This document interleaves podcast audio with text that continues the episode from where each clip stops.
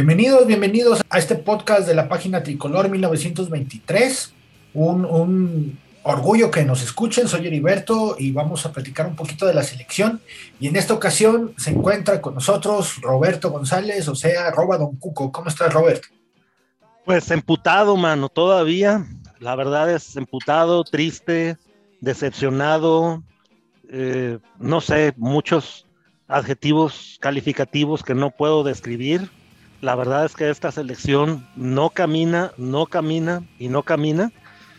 Yo no sé qué van a hacer los directivos, pero la verdad yo veo mucho riesgo en los partidos que vienen y en que la selección no solamente se vaya a repechaje, sino que inclusive pueda ser eh, eliminada. Y claro, vamos a, como, como, ya lo sabrán, a, a, platicar de la tercera jornada de esta eliminatoria rumbo a Qatar 2022 precisamente los partidos de visita contra Estados Unidos y Canadá.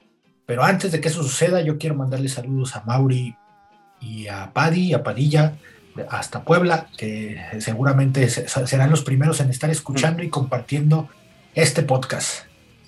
Por mi parte, yo saludo aquí a todos los, la gente de bien, a la gente de mal y a los pecadores estándar. Y por supuesto, a todos los aficionados que nos escuchan desde Estados Unidos, Canadá, México y allende las fronteras. Así es, y bueno, para entrar en, calor, ¿qué te parece si escuchamos una rola? Claro que sí, ahorita vamos a poner una que les va a encantar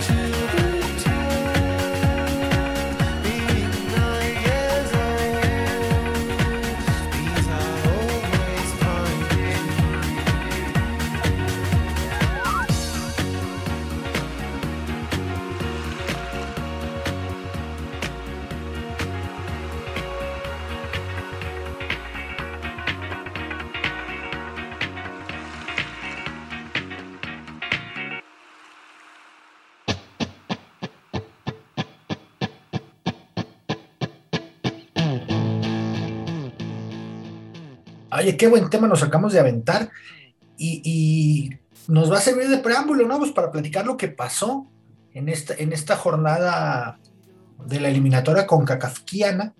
Con Cacafiana totalmente para México y para todos, porque parece que cualquiera le gana a cualquiera. Sí, está, está, está algo entretenido también, pero bueno, ahorita nos ponemos a, a detalle de eso.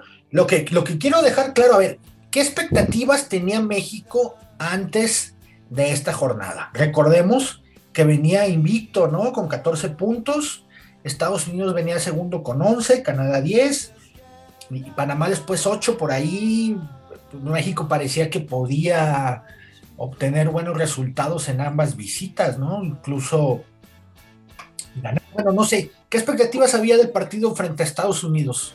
Completamente. Eran visitas difíciles, no tanto por eh, los aficionados, eran visitas cabronas por el tema del clima. Sí, que en esa parte de Ohio pega muy fuerte, todos los vientos que vienen de los grandes lagos pegan en esa zona, yo he estado en invierno y pegan muy cabrón, el frío es cabrón. Y de Edmonton, pues no se diga, es, es, una, es una situación muy, muy, muy, muy complicada. Estados Unidos venía jugando muy bien, venía jugando eh, de una manera muy vertical y México empezó bien. México empezó a tocar la bola, algo que yo no había visto, yo no había visto claramente en los partidos contra Jamaica, en los partidos, en el partido amistoso que hubo, eh, no recuerdo contra quién fue el otro equipo, pero, pero no, no hubo, no, no, no sabía una cuestión. Y el primer tiempo para mí fue lo mejor que le di por lo menos desde el 2020 al equipo de Martino. Por ahí se no hubo muchas oportunidades, pero tampoco Estados Unidos tuvo muchas. Y vemos que por ahí se le va una al, al Tecatito, que debió haberle pegado con todo. Y es donde uno no entiende, carajo, los goles que tú no metas, te los va a hacer el rival. Esa es una máxima del fútbol. Era, un era una oportunidad que era anotable, que era para el primer gol de México y hubiera cambiado toda la situación de ese partido contra Estados Unidos, mi estimado Henry. Así es, Homero. Oye, pero, pero entonces, este, aquí más o menos estamos como lavándole las manos al Tata, ¿no? La ejecución de los jugadores en este caso e, es la, la que pudo haber cambiado el partido, ¿no? A lo que nos pone a pensar, ¿tenemos a los mejores jugadores ahorita o esta generación ya se le fue el tren y seguimos dependiendo de ellos? Vemos que Estados Unidos tiene una generación completamente nueva, dispuesta a ganar todo. O sea, es correcto. Y, y, me refiero a ganar todo, al menos aquí en la zona. Que ahora a nosotros nos tocó sufrirlo, ¿no? Como mexicanos, tres partidos seguidos perdiendo con ellos, ya sea National League, ya sea Copa de Oro, ya sea partido de eliminatoria, que por ahí a lo mejor pueden decir que fueron circunstancias de cada partido. Pero a nosotros como aficionados nos queda el último resultado.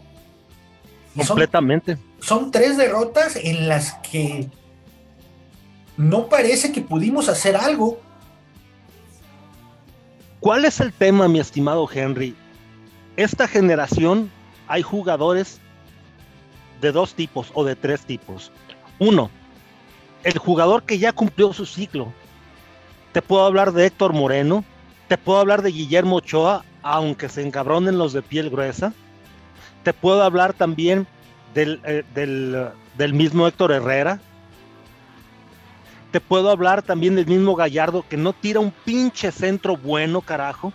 Muchos periodistas o pseudo periodistas dicen, no, Gallardo es muy bueno, es que no sabes tú de fútbol nada. Mira, Gallardo va a ser bueno el día que aprenda a tirar buenos centros. Se lo van a estar peleando el Real Madrid, el Barcelona y el, y el Bayern Múnich. Ese es el problema. Hay jugadores que no, que ya cumplieron su ciclo.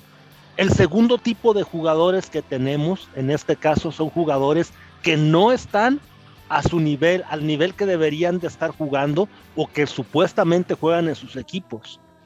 Caso, el Chaca Rodríguez, que contra Estados Unidos, desde el primer tiempo, yo no sé si traía el freno de mano o, parecía que estaba, o, mi televisión estaba mal, porque parecía que se estaba trabando a cada rato, así como corría. Es increíble, increíble que un tipo como él esté en la selección. Y el mismo Tecatito que estuvo perdido todo el, eh, todo el tiempo, yo no sé si está inflado, yo no sé si tenga problemas en el Porto, yo no sé si, si tenga alguna lesión, pero la verdad dio pena su actuación el, contra Estados Unidos. Oye, lo del Chaca increíble, ¿no? Parecía que era cuando vas a una fiesta y te invitan a echarte la cascarita y dicen, no, ahorita no, espérate, traes zapatos, traes pantalón y como que las piernas no te responden igual así parecía, o sea, no. no... Completamente. Ah, tú, lo, tú lo acabas de describir, se iba trabando, iba, iba como trabado. Yo no sé si, si andaba, o sea, de esas veces que dices, bueno, este güey anda pedo, anda dormido, o, qué. O sea, así corría, o sea, como si, como si estuviera aprendiendo a caminar por primera vez. Entonces, no podemos, no podemos tener selecciones, seleccionados, perdón, que tengan un, bajo nivel porque las eliminatorias son bravísimas en cualquier parte del mundo. Y Ochoa soltando balones y Ochoa no, no, este, no saliendo a cortar centros y Ochoa no dirigiendo a su gente. Sí tuvo una que salvó por ahí en el segundo tiempo, pero fuera de ahí yo no vi nada más, mi estimado Henry. La verdad es que el Tata debe dejar de quitar, si quiere y llegar al Mundial, necesita quitarse de telarañas, necesita dejar que lleguen el canto de las sirenas. ¿Y a qué me refiero con el canto de las sirenas?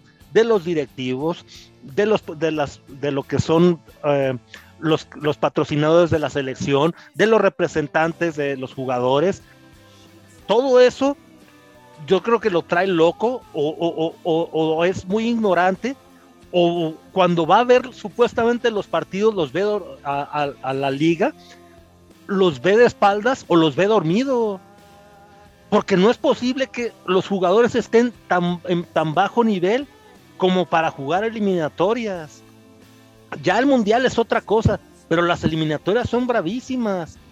Y de las expectativas que teníamos de poder calificar ya en esta jornada o en la que sigue, ya no se cumplieron. Ahora vamos a tener que irnos todo el camino para poder decir México está calificado al mundial o pasó al repechaje. Yo la verdad estoy muy pesimista en cuanto al futuro de la selección. Ojalá, ojalá que esto cambie, porque lo que estamos viendo es, es una situación donde los jugadores no se han puesto a reflexionar y a decir, oye, ¿sabes qué? Voy a salir y voy a jugar de esta manera o a mostrar, a dar mi mejor esfuerzo, porque no lo parece, no lo parece. Oye, y lo que dices, Jesús Manuel Corona tiene 28 años y parece que está acabado. Es que no manches, o sea, yo, yo dije, bueno, ¿qué es lo que está pasando con, con o sea, cómo en el Porto todavía sigue siendo titular? Si bien el fútbol de Portugal en Europa es digamos, de un segundo nivel, no es como el de España, no es como el de Alemania, Italia o Inglaterra. Sí tienen buenos equipos que han sido inclusive campeones de Europa, pero la verdad en el Porto, yo la verdad no, he tenido chance de verlo, pero yo no sé con ese nivel cómo es posible que no pueda dar un buen partido, que no pueda agarrar la batuta, que no pueda tomar el liderazgo y echarse a la selección al hombro para decir, ok, vamos a jugar de esta manera y vamos a, surtir a los delanteros, al Chucky, a Raúl, a Raúl Jiménez y a poder este, eh, tener una, una, una delantera que pueda meter goles y que pueda ser letal en todo momento, una delantera que dé miedo. El Chucky realmente lo que estoy viendo también que no se ha recuperado pues de su lesión que tuvo contra Trinidad y Tobago, mismo caso con Raúl Jiménez, apenas están volviendo. Y bueno, tú tienes siempre que poner en las eliminatorias a los mejores. En esta ocasión ya ni siquiera Funes Mori lo metieron al partido. ¿Dónde está una gente como Chicharito para que metiera goles? O sea, los partidos se ganan con goles, no se ganan con declaraciones, no se ganan con decir, soy el gigante de la CONCACAF. No, no, o sea, eso hay que cambiarlo, esa mentalidad tenemos que cambiarla y decir, ¿sabes qué? Estos partidos son bravísimos y tenemos que salir y darle con todo a los pinches gabachos. Oye, y, no sé si, si tengamos que cambiarla, más bien saber lo que significa el decirlo, ¿no? O sea, de, que tienes que estar trabajando y tienes que afrontar el partido con la seriedad que se debe. No sé si, se, si, notaron, o sea, desde la televisión está muy difícil ver muchas cosas porque a veces ni el partido se ve de los patrocinadores que, que pasan a cada rato. Ah, cierto. Pero, Estados Unidos juega este partido como un clásico y México juega el partido como uno más. Ese es el problema, ese es el problema, mi, estimado Henry. A mí me llamó mucho la atención eh, lo que, ellos sí se dieron cuenta, lo que dijo Ochoa, que México es el espejo que Estados Unidos se quiere reflejar o al revés. Y ellos cómo le respondieron con una camiseta, aquí está el espejo que le dijo este el, jugador este del Chelsea, no recuerdo cómo se llama, que se levantó la camiseta, Pulisic, que se levantó la, playera y aquí está el espejo, man in the mirror, le, puso. Oye, eso duele, eso si no te arde, puta. O sea, no es posible, no es posible que haya uno, que hay estas gentes toleren esto, así como futbolistas profesionales, no es posible que lo sigan tolerando y que se lleguen tan tranquilos, no, es que sí vamos a calificar, no, pues es que sí la vamos a llevar, no, tenemos que estar bien atentos a lo que viene, porque los partidos que parecía que íbamos a navegar sobre aguas tranquilas, ahora parece que serán a muerte. Y con un entrenador que yo no le veo recursos o yo no le veo un equipo trabajado, yo no le veo una, una estrategia, y si alguien la ve, bueno, pues me la explica y me la explica con naranjas, porque por más que he visto a la selección, no veo un estilo, no veo un equipo trabajado. Le vuelven a meter otra vez a balón parado goles, le vuelven a meter goles a Ochoa en situaciones donde en vez de despejar fuerte y lejos, despejan al centro o la dan al centro y eso, eso ocasionó goles contra Estados Unidos. Oye, y a mí me pareció un poco sorprendente la sangre fría de Pulisic, ¿no? ¿no? necesariamente en el gol, más bien en el festejo. O sea, le metes un gol a México y él, él sigue tranquilo. O sea, con su pura calidad tiene, no necesita estar jugando a, muchas revoluciones, no necesita estar eh, queriéndose pelear con todos, a lo suyo, ¿no? Y una vez que anota, se mantiene sereno. A, pesar de lo, que, de lo que te dije, y es, es el mejor jugador de Estados Unidos, ¿no? Que, no se compara en absoluto con ninguno de México. Por, su proyección, el equipo en el, en el, que juega, sus habilidades, y aquí no tenemos a nadie, ni siquiera que a futuro creamos que pueda ser así. No, así es, ni siquiera el, el, el Chucky Lozano, que todavía está tratando pues de adaptarse en Italia, en, el Nápoles, que a veces lo sacan antes del segundo tiempo, antes de que termine el segundo tiempo, lo van sacando por ahí el minuto 55, 60, 65, solamente cuando ya va ganando por uh, más de dos goles el, Nápoles, lo mantienen. Eso habla mal, eso habla mal de, un equipo como, de un jugador como el Chucky Lozano.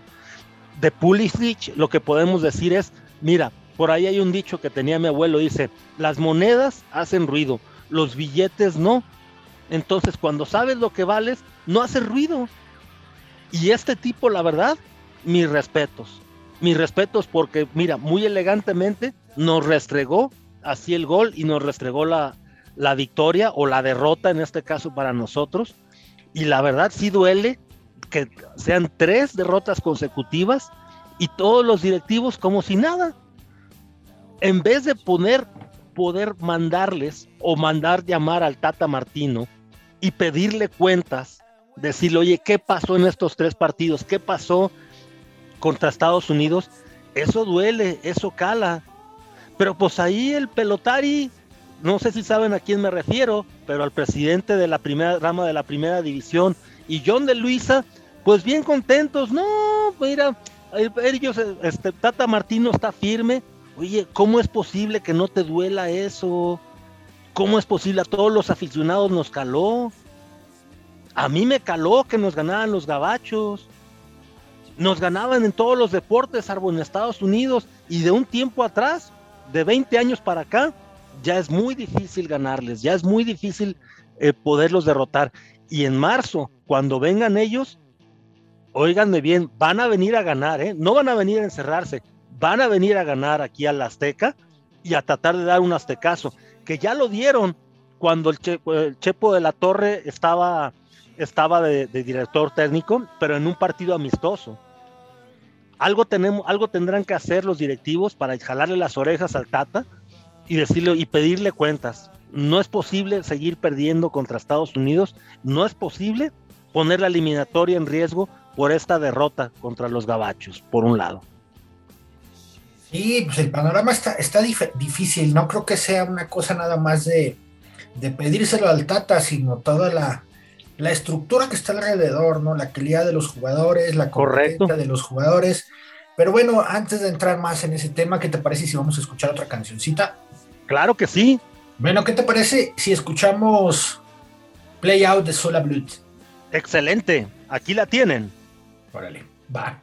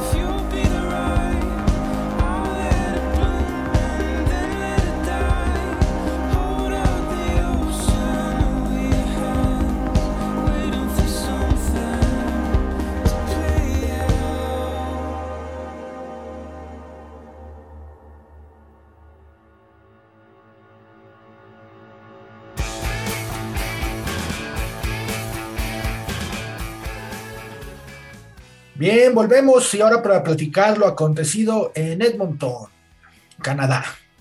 México visitaba después de, ¿cuántos fueron? ¿Seis, cuatro, cinco años? Más o menos. Más o menos, ¿te acuerdas? Un 3-0 allá que ganaron con, precisamente con goles de, de la hora ausente Chicharo. Sí. El Tecatito y no me acuerdo quién fue ahorita. Pero, bueno, pues Canadá, que, de repente dices, no es Estados Unidos, pero también viendo, no sé si tuvieron la oportunidad de ver el partido Estados Unidos-Canadá, fue, un, duelazo físico, de, digamos que de tú a tú, que terminó en empate. E, entonces, uno, no sé si sea el mejor futbolista de la CONCACAF ahorita. Alfonso Davis. Alfonso Davis, puede ser, aunque también ya ahorita tiene una competencia que, que ahorita les digo quién. Bueno, sí, e, era como la carta fuerte. Sobre, además del clima, muchos estuvo hablando del clima, pero yo veía a los canadienses que también le sufrían, que, que era más bien una cosa mm, pintoresca tal vez, ¿no? Ellos tampoco era, fácil jugar a, esas alturas, por mucho que ellos sean canadienses y que hayan vivido, no hacen deporte eh, eh, afuera a esa temperatura, al menos. Es correcto. Al menos no fútbol. Entonces, era como también un asunto psicológico que empezó desde, desde la prensa, ay, vean cómo está yo nevando, que vean cómo está la cancha. Y muchos ni siquiera cuenta se daban de que la cancha estaba tapada con una lona para protegerla y todos pensaban que era completamente blanco, ¿no? Además de la, nieve que caía. Correcto. Pero bueno, independientemente de eso,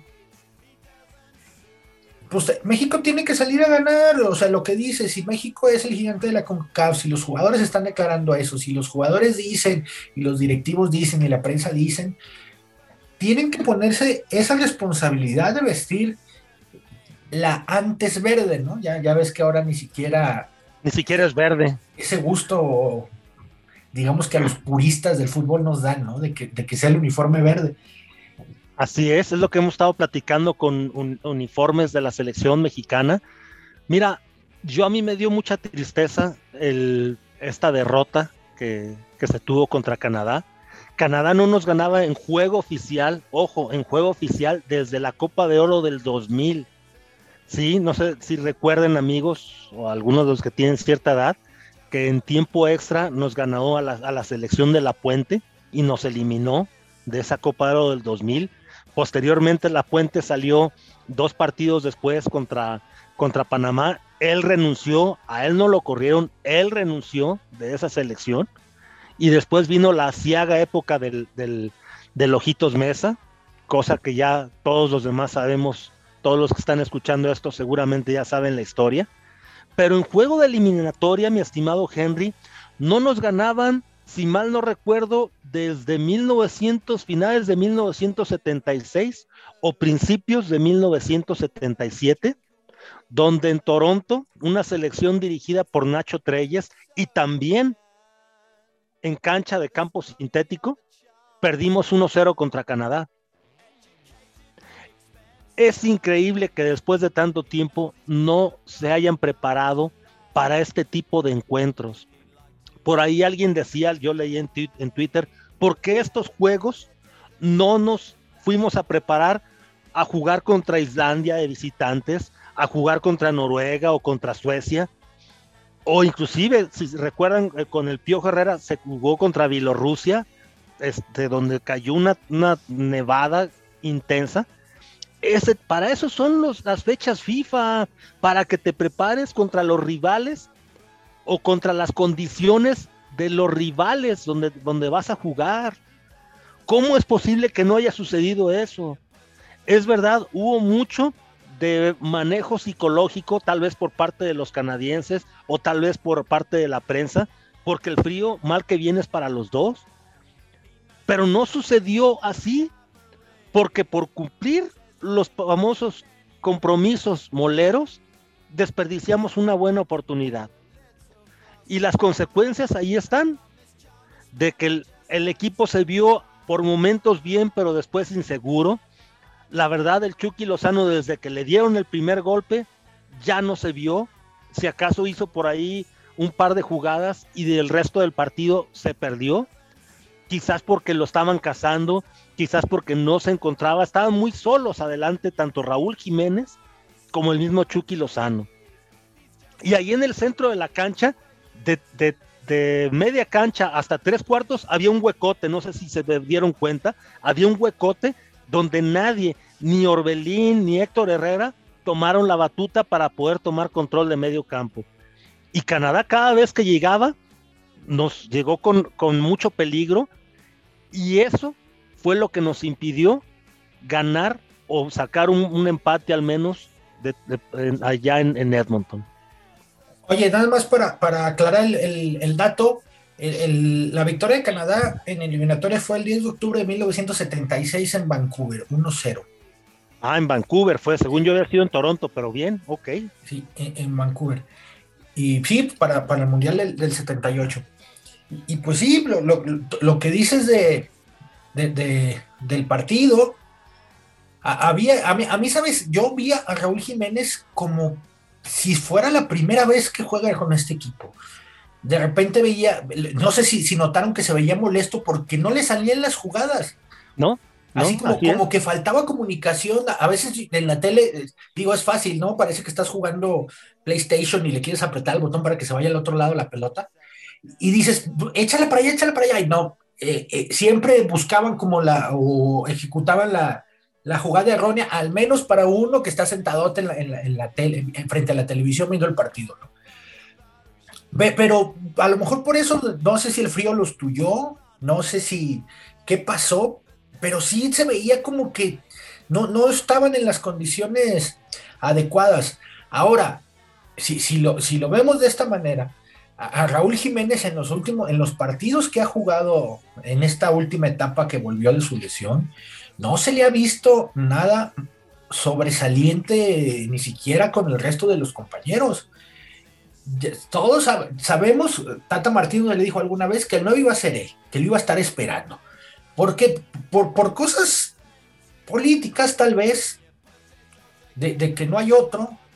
y de compromisos comerciales, ojo, también eso cuenta. Sí, por supuesto, digo, las políticas este, creo que se originan desde, desde ahí. Y entonces, pues él tiene el compromiso y, parece que le está quedando grande. Digo, el, lamentarse públicamente de, algunas cosas, más allá de, de, los lamentos futboleros, ¿no? De que la fallan y, y, miente la madre y chinga la madre y, ese tipo de cosas, yo lo veo como que más frustración de no poder cumplir las expectativas que tiene todo el emporio de la selección sobre él. Mismo caso después empezamos a ver, el partido nos dejó ver muchas cosas de repente el, gol sí dices que Ochoa la cagó. Todos, todos vieron cómo. Todos lo sabemos, todos lo vimos. Pero también en, la misma jugada, antes, ¿cómo dejaron que tirara el, jugador canadiense? Por ahí dicen que Orbelín no llegó a cubrir la pelota, que tal vez a, Araujo creo que es el que menos culpa tiene por el asunto del rebote, ¿no? Correcto. Sí, coincido contigo. Pero eso no lo exime Araujo en otras jugadas, ¿no? O sea, el mismo Johan Vázquez, o sea, me parece que también es una cosa mercadológica de que dices, mira, Johan Vázquez tuvo unos Juegos Olímpicos sobresalientes que le valieron una contratación en Italia. Se va a Italia y automáticamente lo tienen de titular en la selección. Cuando llega y juega, él parece que dice, ¿qué chingados hago aquí? O sea, esto es un nivel muy diferente al que yo estoy acostumbrado. Lo vimos marcando contra Estados Unidos, lo vimos marcando contra Canadá y estaba perdido el muchacho. Sí, es correcto lo que dices y la verdad es que yo no veo también un equipo trabajado. Eso es parte de lo que el Tata no ha hecho. Y te digo, no veo una jugada prefabricada. No veo tampoco situaciones donde digas, oye, ¿sabes qué? Voy a hacerte la cobertura o el relevo para tal o cual situación donde tú tengas. Y eso ayer se vio notablemente, o sea, era algo que no podías ocultar, que no podías tapar el sol con un dedo. Ahora, por el otro lado también, si bien es cierto con lo que tú dices que Araujo no tiene la culpa tanto en el gol, y si Ochoa, porque en vez de echarla para afuera como portero o intentar agarrarla también, eso hubiera sido lo segundo, pues la escupe al centro y al centro, casi siempre cuando la escupes, va a ser gol. Es lo que te dicen cuando estás jugando desde la escuelita, ¿no? Que no rechaces al centro de la posición que seas. Así es. Y es lo que no, lo que ayer la selección no hallaba, como, o sea, querían salir jugando, no, reviéntala, reviéntala, oye, si, si estás en peligro, si estás en una situación donde no puedes o, estás o te están abrumando los canadienses que ayer presionaron mucho a México, hubo mucho pressing desde la salida y yo hubo varias veces que estuve casi casi rezando la magnífica, ¿por qué? Porque Ochoa se arriesgaba mucho a que le llegaran y en vez de reventarla hasta arriba, se esperaba a que le llegaran. Eso es muy riesgoso, sobre todo en las condiciones climáticas en las que estaban ayer. Ahora, mismo caso en el segundo gol.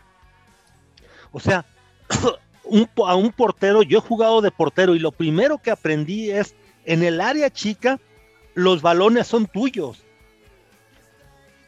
Tienes que salir y llevarte al cabrón que esté por enfrente y, o, agarrar el balón y llevarte a quien, a, quien esté por enfrente, sea un, un, jugador contrario o sea de tu propio equipo.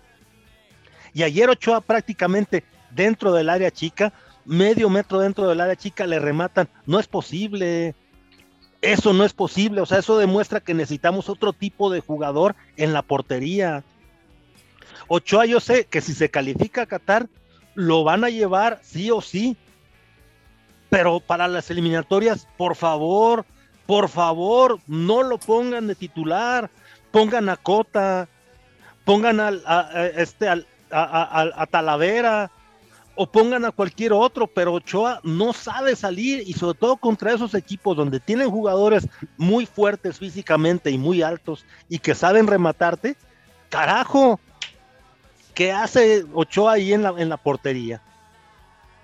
Pero eso es desconocer, son dos cosas. Eso es desconocer a los jugadores que tienes y eso es darle, según tú, el respaldo a un jugador que ya cumplió su ciclo en la selección, pero que tanto la gente de Televisa como los patrocinadores insisten en llevarlo y en, que, sea titular. Al final, otra cosa que también me llamó la atención, digo, seguramente habrán leído la columna de Rafa Ramos.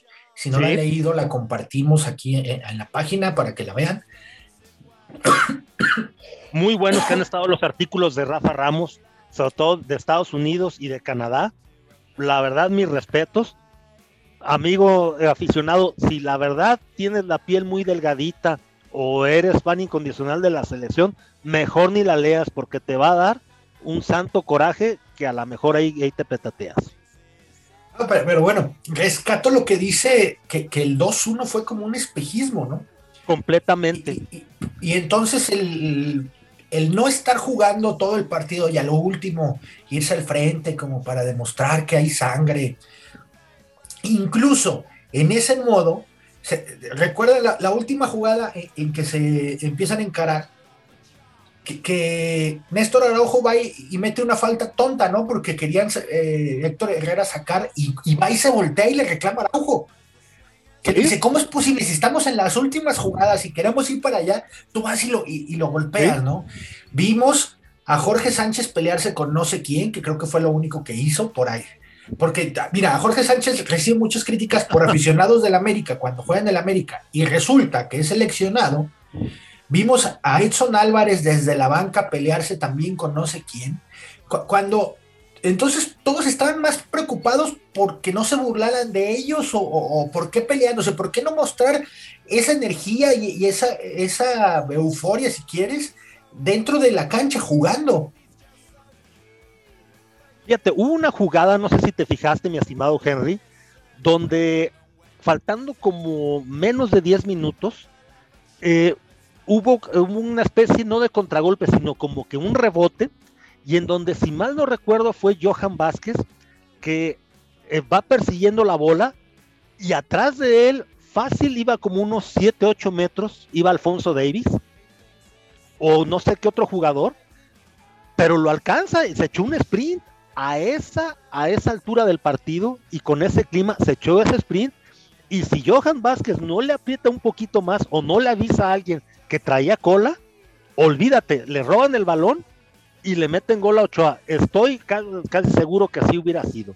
No sé si recuerdas esa jugada, creo que fue después de un córner o, un, centro, pues a balón parado de parque, estaba a favor de México, que vino ese rebote.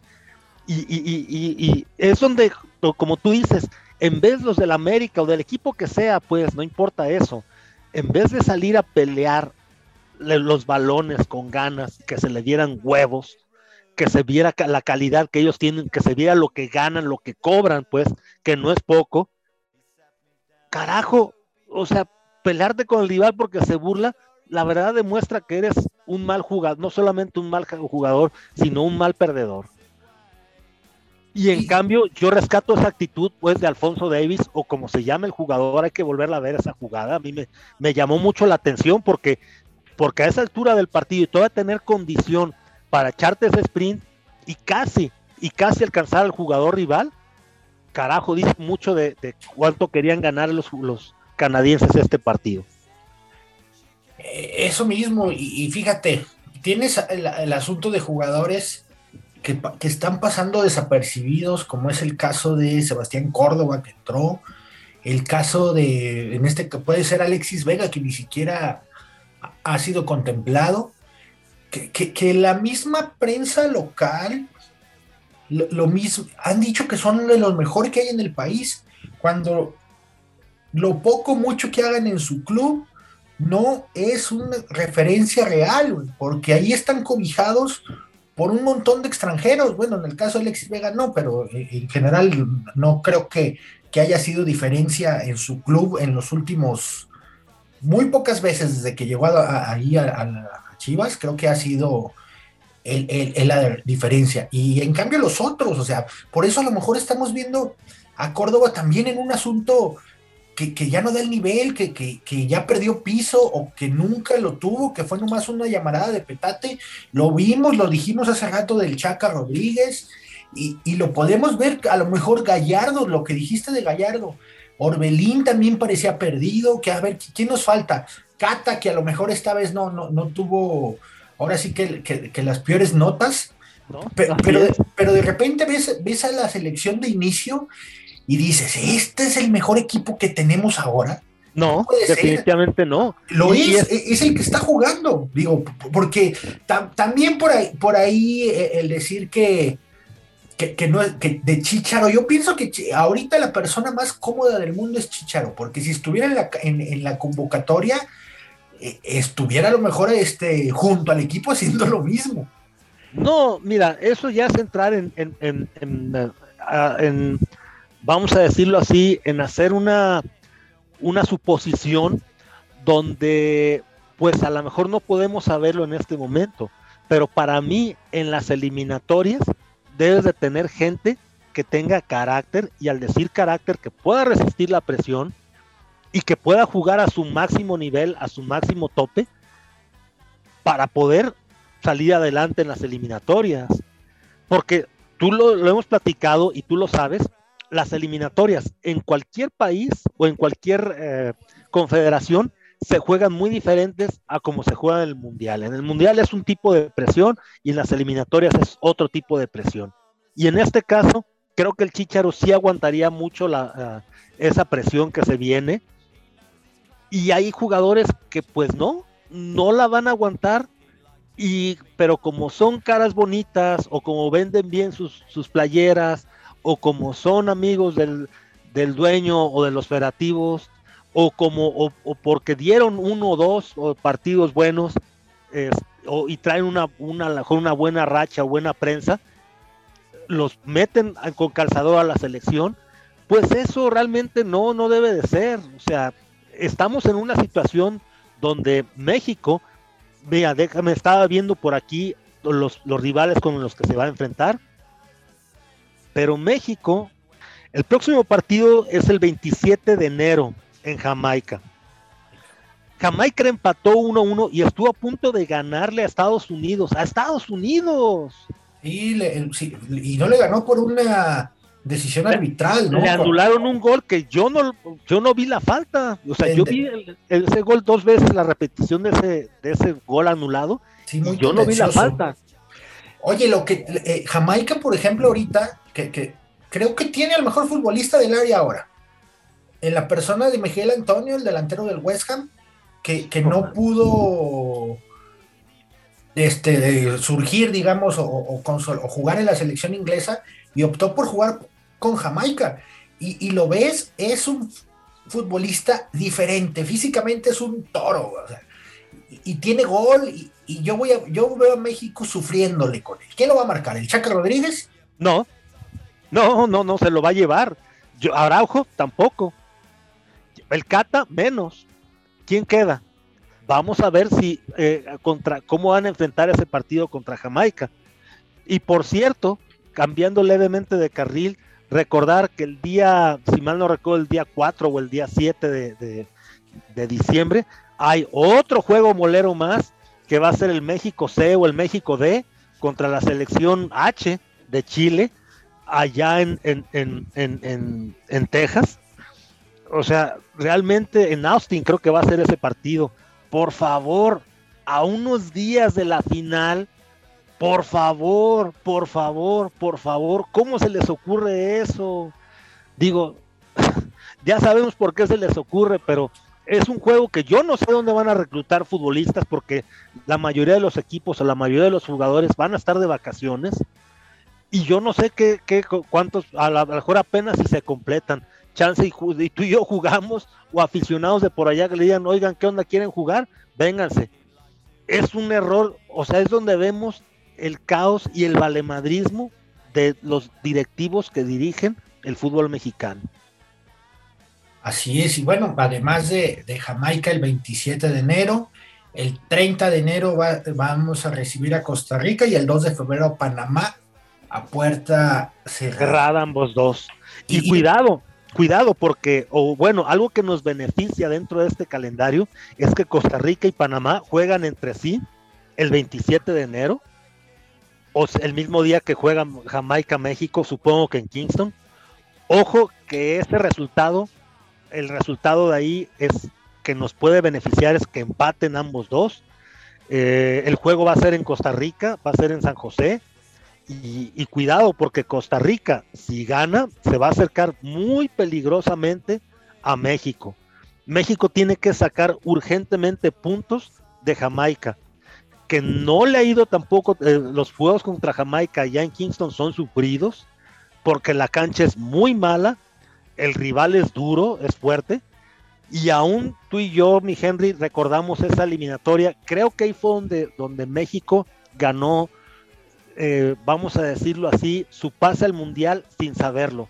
Era un juego muy difícil contra Jamaica, me acuerdo que tenía México siete puntos, Jamaica tenía ocho, se empezó perdiendo por un autogol de los más raros que hemos visto, en, o que he visto yo en el fútbol, que se lo metió, eh, si mal no recuerdo, este Ramón Heriberto jugaba en el Morelia al Conejo Pérez, algo que él quiso despejar y el Conejo se la desvió, algo, algo, algo pasó ahí, no hubo cámaras o no hubo un close para ver qué pasó, y después el Cuau que sacó las castañas del juego con dos, dos goles también, donde eh, los metió de una forma un tanto extraña. Valen, a pesar de que le haya pegado mal.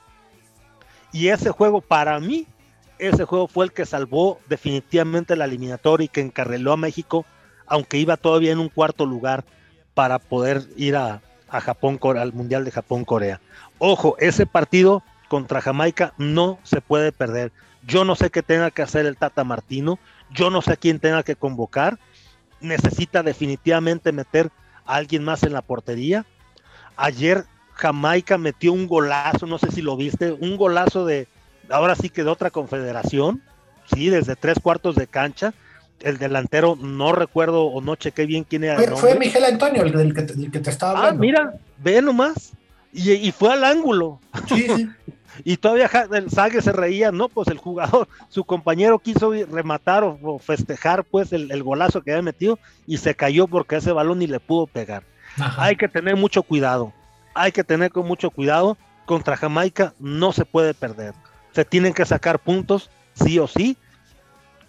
Y si no lo saca, eh, y si se pierde ese partido, Martino se tiene que ir inmediatamente, inmediatamente. Y, bueno, así con esa preocupación vamos a terminar el año en, tercer lugar, empatado con el cuarto. Y, también el podcast, digo, vamos a, descansar un poco de la selección con, mucha preocupación. Bueno, esperemos que, que, esto cambie para el año próximo, mi estimado Henry, porque no está nada fácil.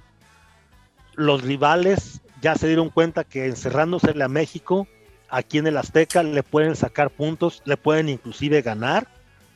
Ojo, te digo, yo creo, este, yo no estoy, no estoy nada optimista, al contrario, estoy pesimista. De hecho, mi pronóstico, ojalá, ojalá que esté profundamente equivocado, es que después de este juego contra, contra Panamá y contra Costa Rica en el Azteca, saldrá Martino y entrará al quite no sé si Solari, no sé si el Piojo Herrera, no sé si el Tuca, así en un rapto de locura que traigan al Tuca.